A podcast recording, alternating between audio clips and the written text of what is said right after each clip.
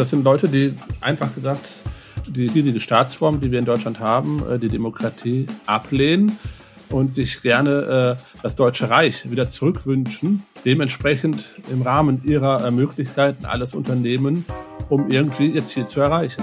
Die Reichsbürger, die kann man doch nicht ernst nehmen. Zumindest habe ich das immer gedacht. Gestern gab es Razzien in ganz Deutschland. 22 sind festgenommen worden. Reichsbürger, die versucht haben, einen Staatsstreich zu planen. Die Pläne lagen in der Schublade. Ein Thema heute hier. Rheinische Post Aufwacher. News aus NRW und dem Rest der Welt.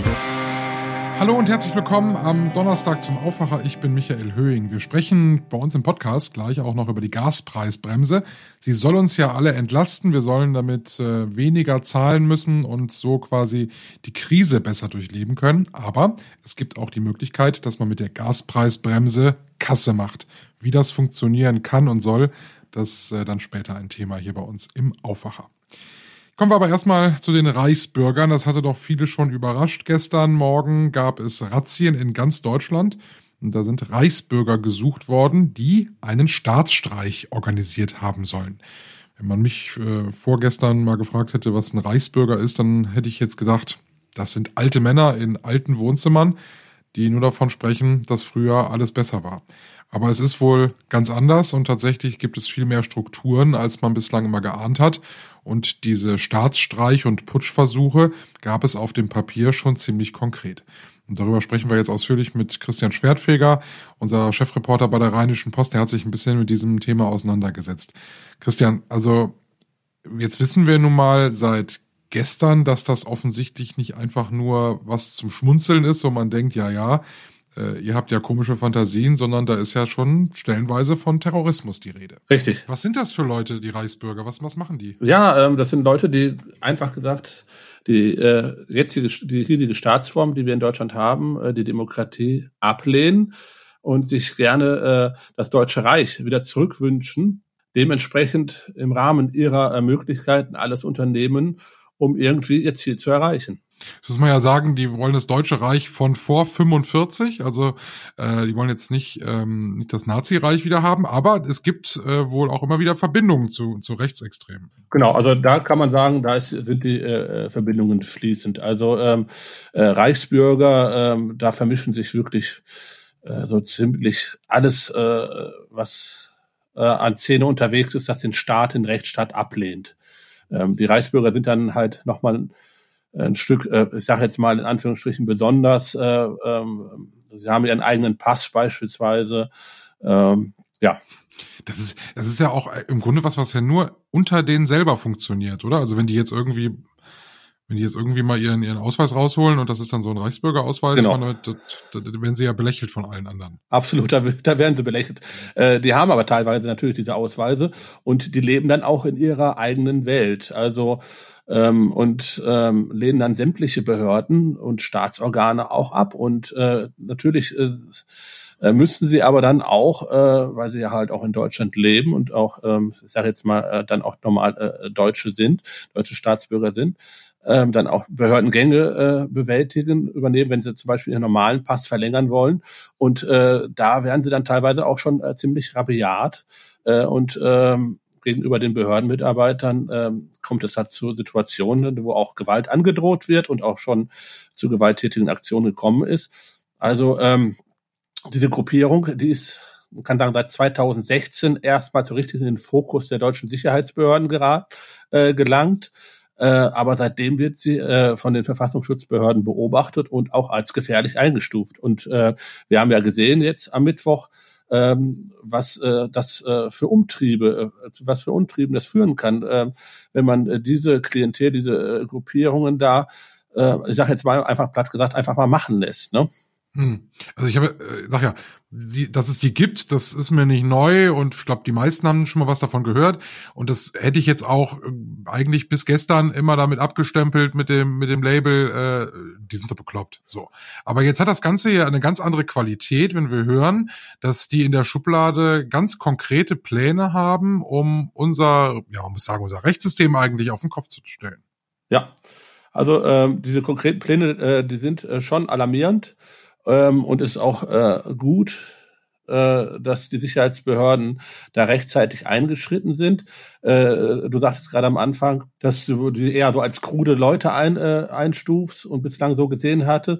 Es war aber, sie haben auch vorher schon äh, ziemlich heftige Sachen zum Teil begangen, Einzeltäter meistens, aber die auch gut vernetzt waren und die haben immer schon diesen Wunsch, halt äh, tragen den in sich, halt äh, einen Putschversuch hier in Deutschland durchzuführen. Wie lange diese jetzt diese Pläne schon hatten, ähm, das werden jetzt die Ermittlungen zeigen.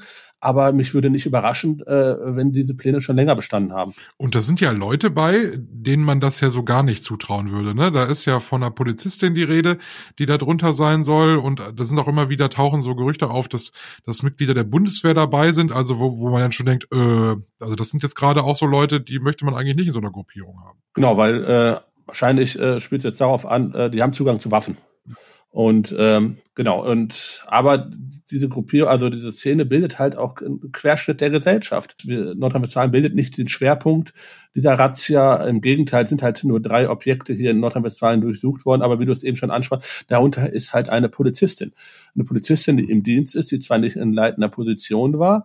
Ähm, äh, nach meiner Information war sie Sachbearbeiterin bei der Polizei äh, in Minden-Lübbecke. Und ähm, das zeigt äh, schon, äh, dass diese Strukturen halt wirklich äh, fast bis zur Polizei hinreichen, bis zu den höchsten Sicherheitsorganen in, in Nordrhein-Westfalen. Und man kann sich wirklich nie sicher sein bei Leuten, ob er jetzt Reichsbürger ist oder nicht. Es, es gibt noch diesen Adligen. Kannst du was zu dem erzählen? Ja, das ist ein Prinz aus Hessen.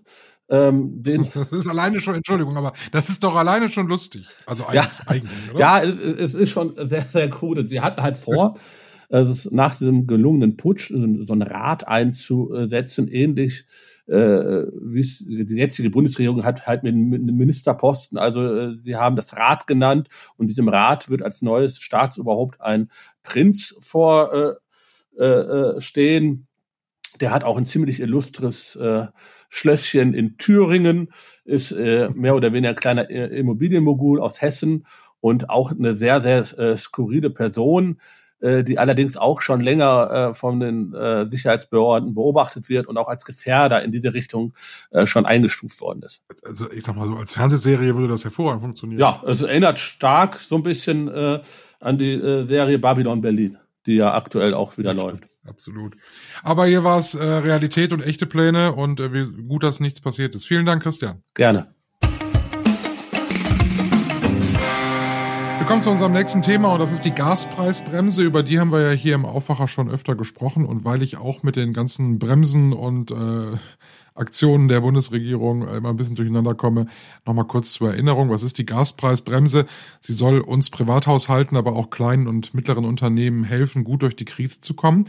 Für 80 Prozent unseres bisherigen Verbrauchs gibt es einen garantierten Gasbruttopreis von 12 Cent pro Kilowattstunde. Also da wird der Gaspreis gedeckelt. Mal kurz mal eingeworfen, 19,9 Cent kostet eine Kilowattstunde Gas aktuell im Mittel für Neukunden.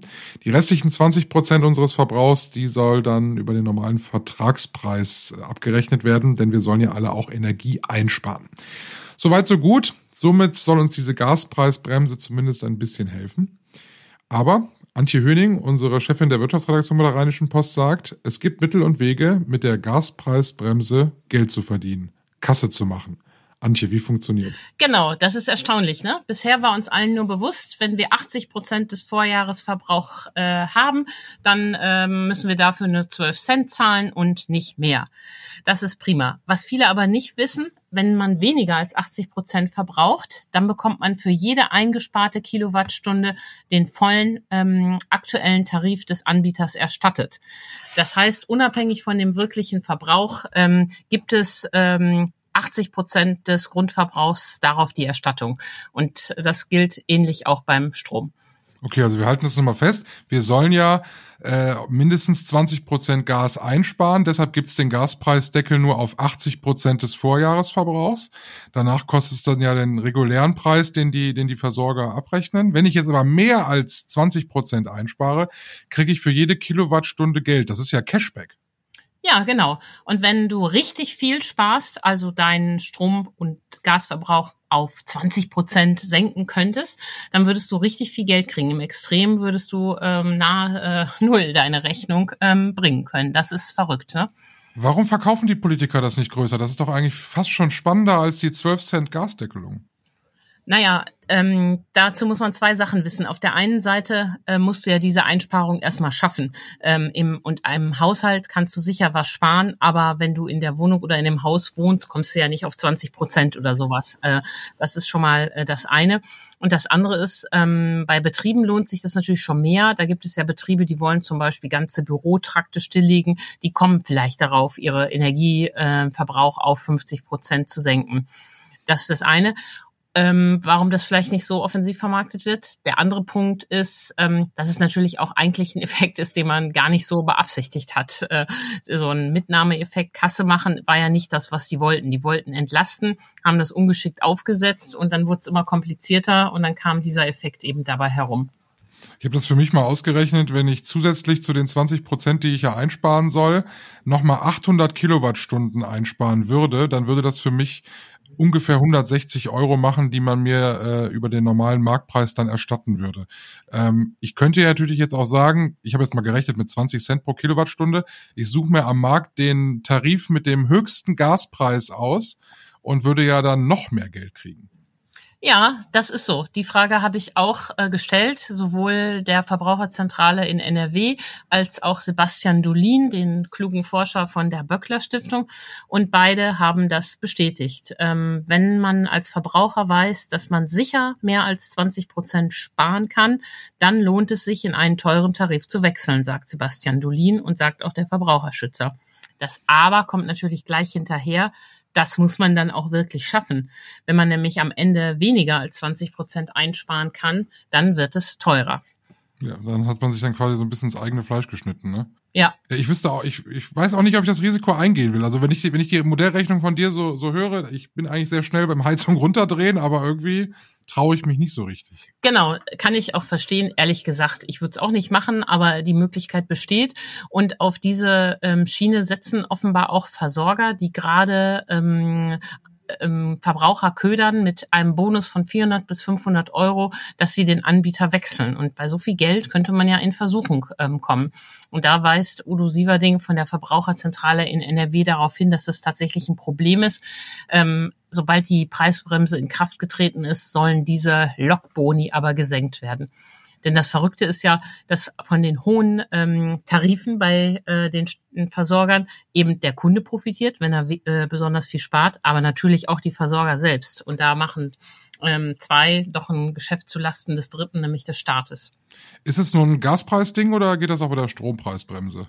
Das gilt bei der Strompreisbremse ganz genauso. Wenn wir mal beim Stromverbrauch bleiben, wenn man eine Solaranlage auf dem Dach hat, dann brauchst du ja relativ wenig Strom aus dem normalen Stromnetz, weil du ja ein bisschen Eigenversorger bist.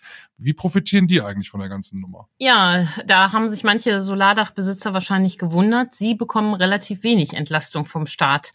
Denn ähm, die Stadtwerke gucken nicht, wie viel Strom verbrauchst du insgesamt, sondern nur, wie viel Strom verbrauchst du aus dem Netz.